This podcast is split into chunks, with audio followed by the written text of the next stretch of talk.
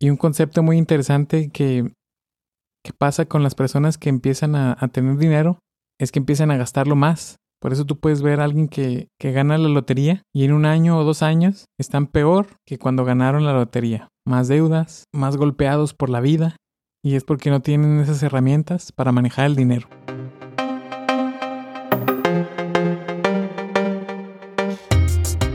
Hola estimado colega, bienvenido, bienvenida de nuevo a Paciente Interno del Medipodcast. Soy tu anfitrión, el Dr. Panfilo, y este es el episodio que hubiera deseado haber escuchado hace cuatro años cuando empecé a investigar más sobre las inversiones. Es la guía definitiva sobre cómo empezar a invertir para profesionales de la salud. Vamos al episodio de hoy. Todo mundo seguramente hemos escuchado que es mejor invertir.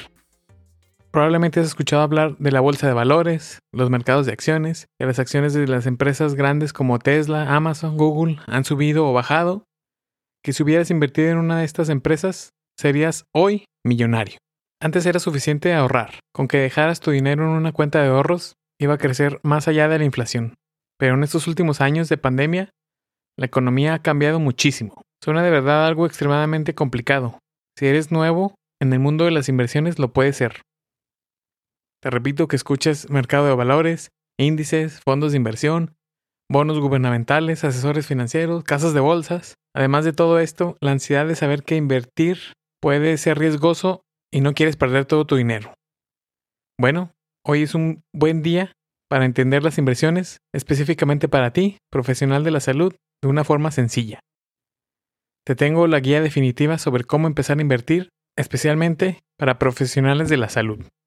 Vamos a empezar con un concepto muy interesante. Tu dinero pierde valor con el tiempo. En el primer episodio de esta temporada platicamos un poquito de algunos términos como la inflación, que en este año pasado 2021 llegó a un alto histórico de 7.5% en Estados Unidos, lo que se refleja en los demás países de Latinoamérica como un el mismo 7.5% o incluso más.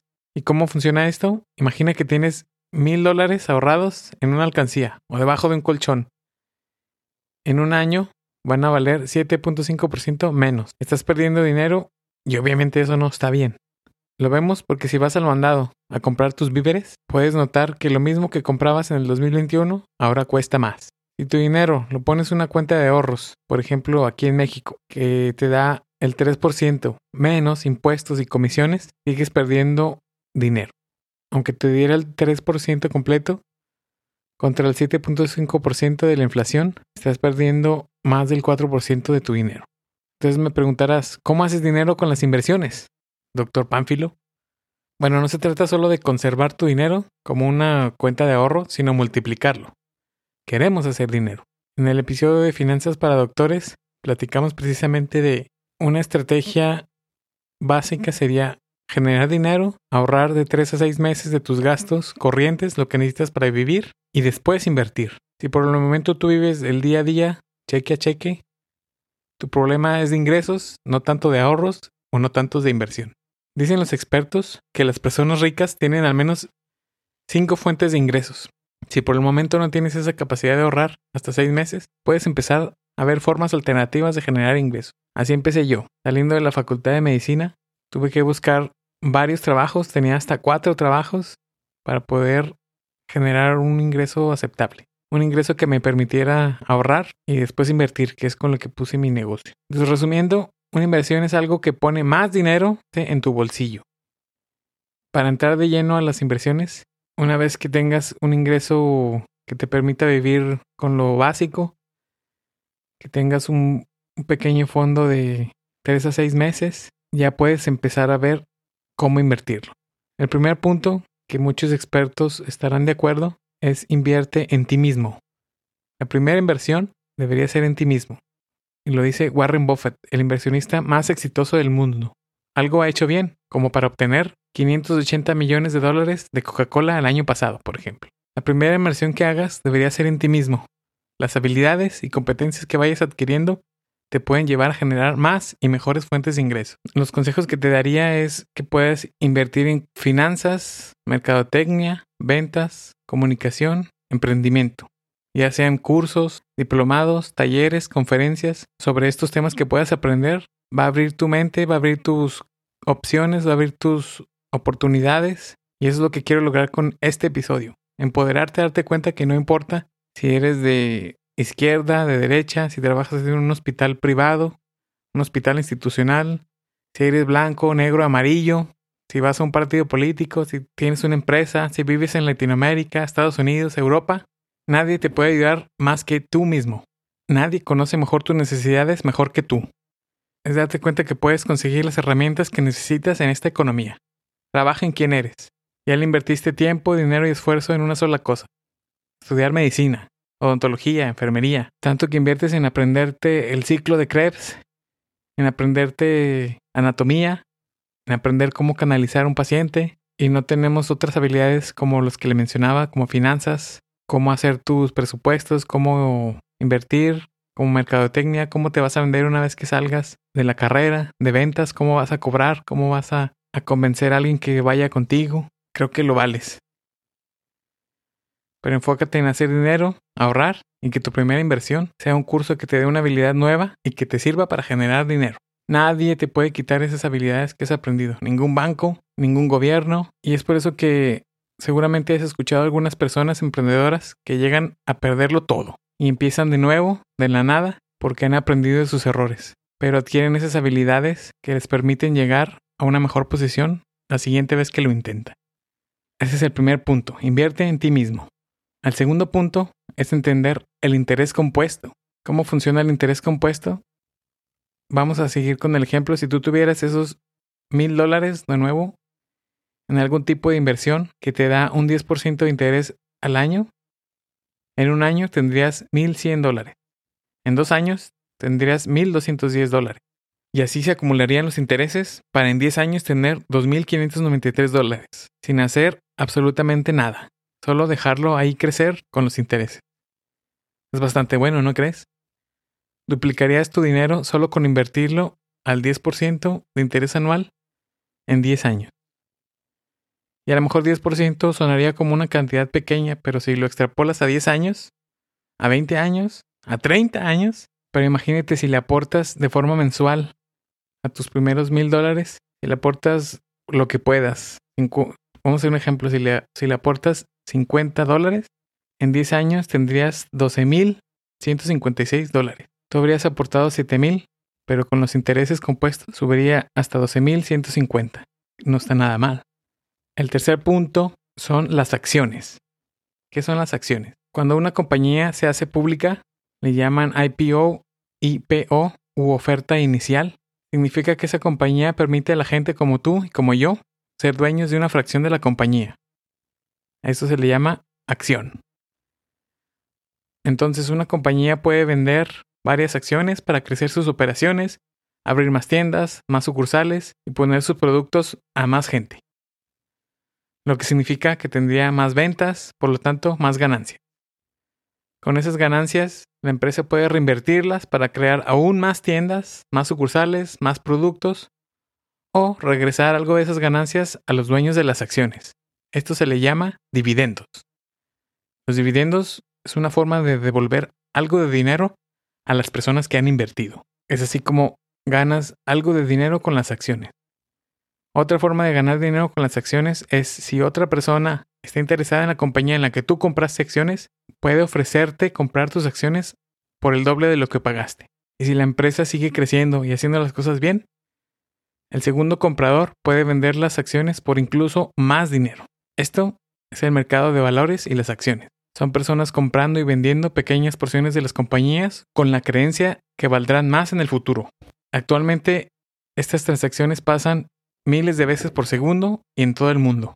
Las bolsas de valores más famosas son la primera que hubo en el mundo, que es la Bolsa de Valores de Nueva York, el Nasdaq. Son los más famosos y es la forma de saber cómo el mercado de valores está yendo. La mayoría de las personas se fijan en estos dos pero cada país tiene sus mercados de valores, donde se compran y venden las acciones de las compañías públicas.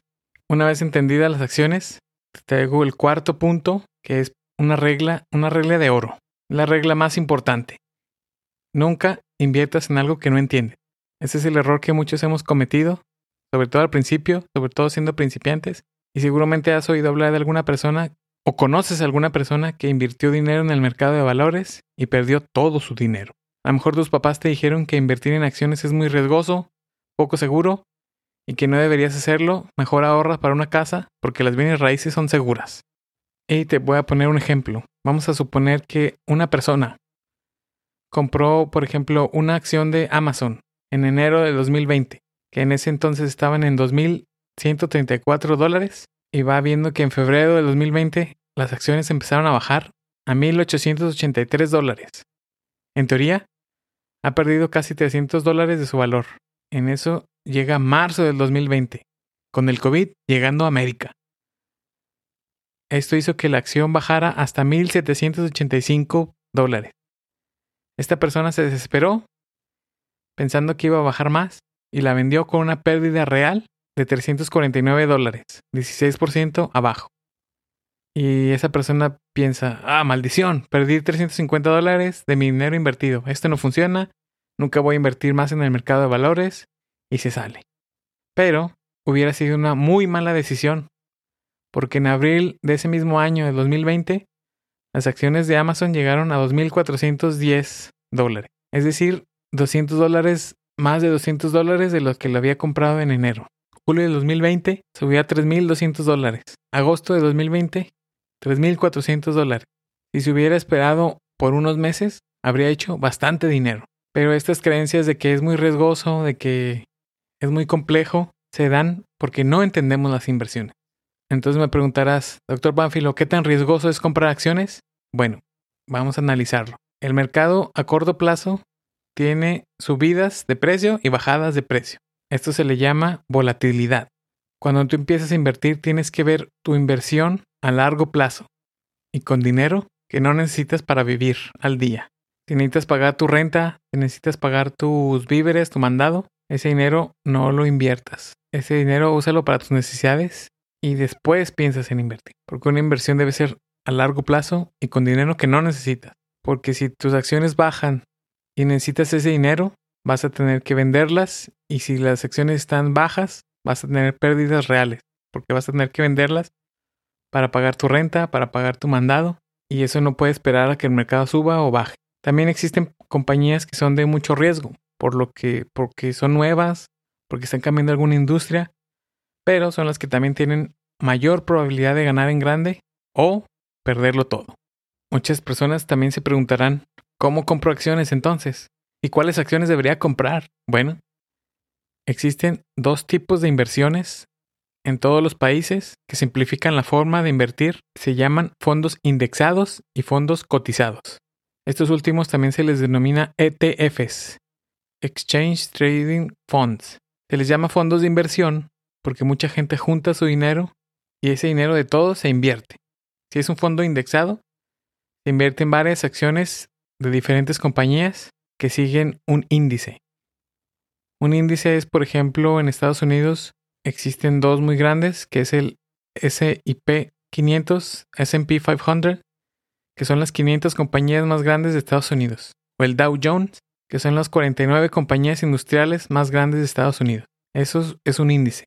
En México, el índice más popular es el índice de precios y cotizaciones mexicano, que está formado por las 35 empresas más bursátiles y representativas de la Bolsa Mexicana de Valores. Debe existir un índice muy parecido en tu país que puedes buscar googleándolo. Entonces la diferencia entre un índice y un ETF es que el ETF o fondo cotizado cotiza en la bolsa como si fuera una empresa en la que puede repartir acciones, como habíamos visto, y los fondos indexados no cotizan. Es decir, la gente puede comprar, no puede en los ETFs, es decir, la gente puede comprar y vender acciones de los ETFs. Pero no te preocupes si parece confuso, no eres el único. Sé que puede ser confuso con estos términos, la terminología cambia constantemente y varía según el país, pero lo que quiero dejarte muy claro es que si quieres invertir en la bolsa o en acciones, debes enfocarte en conocer estos dos términos, depende de tu país, depende de dónde estés, fondos indexados y ETFs, que son unos fondos cotizados. Estos son fondos que se dedican a analizar e invertir los mercados por ti. Son muy fáciles de invertir porque tú no estás preocupado por saber cuál es la mejor compañía, por hacer los análisis financieros, por saber cómo leer los reportes anuales y estos fondos generalmente están diversificados. Quiere decir que invierten en varias compañías, no solo en una. Porque si una compañía se va a la quiebra, las demás pueden tener un suficiente colchón para, para equilibrarlo. Lo que sí debes conocer es que existen comisiones y honorarios por estos fondos. Generalmente los fondos indexados son un poco más bajos porque generalmente son algoritmos de computadora que hacen los estudios de estos mercados y solo siguen los índices de estas compañías. En los ETFs o fondos cotizados generalmente es una, una persona experta que decide dónde y cómo invertir y mover las acciones. Pero estos dos índices, los fondos indexados y fondos cotizados, ETFs, son las mejores, más seguras y más fáciles inversiones a largo plazo para la mayoría de las personas, especialmente para los profesionales de la salud, que no tenemos tanto tiempo de estar tan atentos a los mercados de valores. El quinto punto es que debe ser constante y disciplinado. El objetivo es empezar a hacer una disciplina que cada mes puedas meterle a tu inversión un poco. ¿Con cuánto puedo empezar? Me preguntarás. Bueno, hay índices o fondos. Hay fondos que puedes empezar desde 100 dólares y cada mes puedes meterle lo que tú puedas, desde 10 dólares hasta 100 dólares, 500 dólares, lo que tú puedas. Lo que no te vaya a costar tu renta, tus víveres, tu carro, que no, vayan, que no vayas a necesitar, pero que sea siempre constante. Si, si, este mes puedes ponerle 10 dólares, le pones 10 dólares. Si el siguiente mes puedes ponerle 20, le pones 20. Si otra vez nada más puedes 10, 10. La idea es que tengas esa disciplina y que puedas meterle a tu inversión poco a poco, que aproveches las ventajas del interés compuesto. Y tienes que pensarlo en un mínimo de 10 a 12 años, además de intentarlo lo más pronto que se pueda. La mejor fecha para invertir es ayer y la segunda mejor fecha para invertir es hoy. Entonces, mientras más pronto puedas empezar a invertir, mejor. Si ahora vas saliendo de la carrera, intenta aprender todo esto, porque yo aprendí en el 2017, pero no sabía así mucho, solamente lo básico. Y empecé a invertir en un ETF aquí en México con 72 dólares al mes. Y el día de hoy, que me da un rendimiento de más o menos el 10%, a veces es más, a veces es menos. Entonces la clave es ser constante y disciplinado, que es algo que personalmente he tenido que aprender y forzarme. Desde el día que salí de la Facultad de Medicina porque lo poquito o mucho que llegara a hacer, a generar dinero, se me acababa. Y no entendía por qué. Lo único que hacía era gastarlo en las tiendas, pagarle al banco y pagar las deudas que quedaban. Y un concepto muy interesante que, que pasa con las personas que empiezan a, a, tener dinero es que empiezan a gastarlo más. Por eso tú puedes ver a alguien que, que gana la lotería y en un año o dos años están peor que cuando ganaron la lotería. Más deudas, más golpeados por la vida y es porque no tienen esas herramientas para manejar el dinero. Es por eso que hago este episodio para que tú puedas, entender, tú puedas entender un poquito mejor y no lo tengas que aprender con los errores como yo o como otros doctores que empiezan a ganar un poquito más de dinero y en vez de invertirlo se compran el carro más lujoso, empiezan a gastar más, empiezan a salir más y ese dinero extra que no, que no ahorraron, que no lo necesitaban para vivir al día, se fue. ¿Quién se queda con tu dinero? ¿Eres tú o son las tiendas, o es el banco. Entonces, para englobar lo básico de las inversiones, es la primera, punto, invierte en ti mismo. Entiende cómo funciona el interés compuesto. Ya dejamos claro cuáles son las acciones. La regla más importante, nunca inviertes en algo que no entiendes. Y por último, sé constante y disciplinado. No necesitas ser un experto en mercados, en acciones. Puedes empezar con los fondos indexados, los fondos de inversión, los fondos cotizados, ETFs y fondos indexados. Eso es lo básico para iniciar con las inversiones. Si te gusta este episodio, házmelo saber, mándame mensaje en el Twitter, en Facebook, mándame mensaje directo si tienes dudas, si quieres saber un poquito más, a arroba panfilodr. Puedes mandarme correo electrónico a px.interno.gmail.com. Te lo repito, px.interno.gmail.com. En Facebook, Paciente Interno Medipodcast. Con gusto te puedo ayudar a aclarar algunas dudas.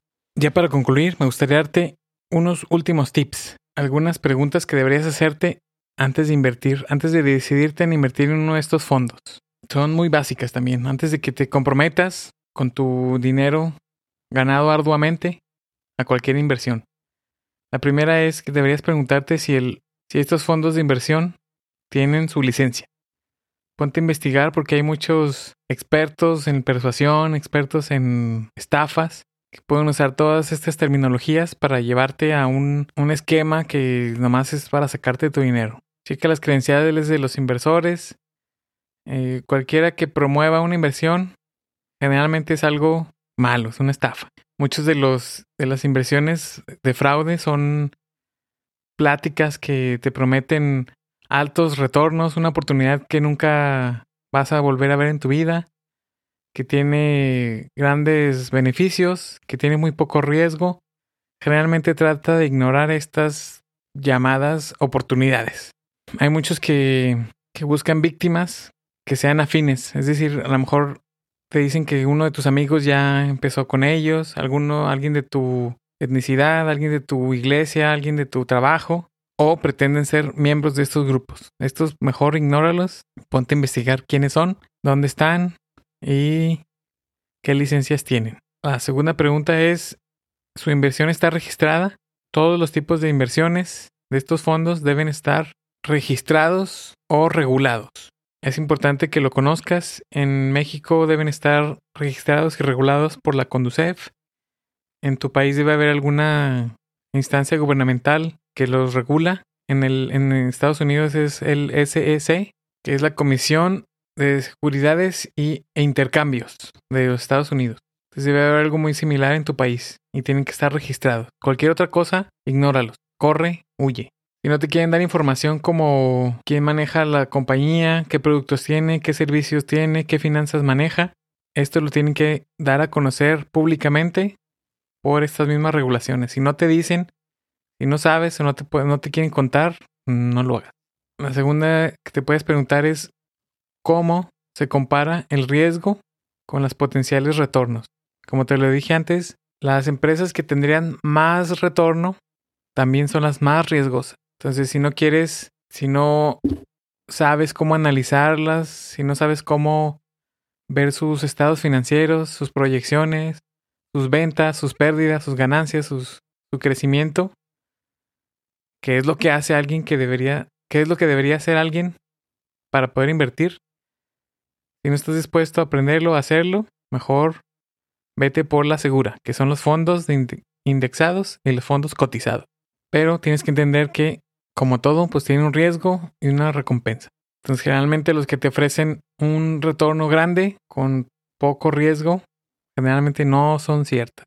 La cuarta pregunta sería la regla que, que te decía antes. Si no entiendes una inversión, no lo hagas, porque tienes que tener muy en claro qué es lo que estás haciendo. Si no puedes entender una inversión y cómo te ayudará a hacer dinero, mejor pregunta a algún profesional, pregunta por ayuda, alguien que no tenga algún conflicto de interés, que solo quiere tu dinero. Pregunta para los expertos, hay muchos recursos en español, en inglés. Ponte a leer libros, ponte a leer artículos de fuentes confiables, porque también hay muchos en YouTube, videos en YouTube que solo quieren tu dinero. Y pues ¿dónde puedes encontrar algo de ayuda? Puedes encontrarlo precisamente en estas páginas de los reguladores. La Conducef, el SEC, busca cuál es el de tu país. Y por último, que entiendas las comisiones. Hay algo que la gente da por alto también. Cuando tú entras en un fondo de inversión, el fondo gana por las comisiones que te cobra ya sea en los dividendos, o sea, cuando ya ganas, o cuando retiras tu dinero. Entonces tienes que conocer muy bien cómo se van a aplicar tus comisiones en tus inversiones. Hay unos que cobran comisiones por la compra y venta.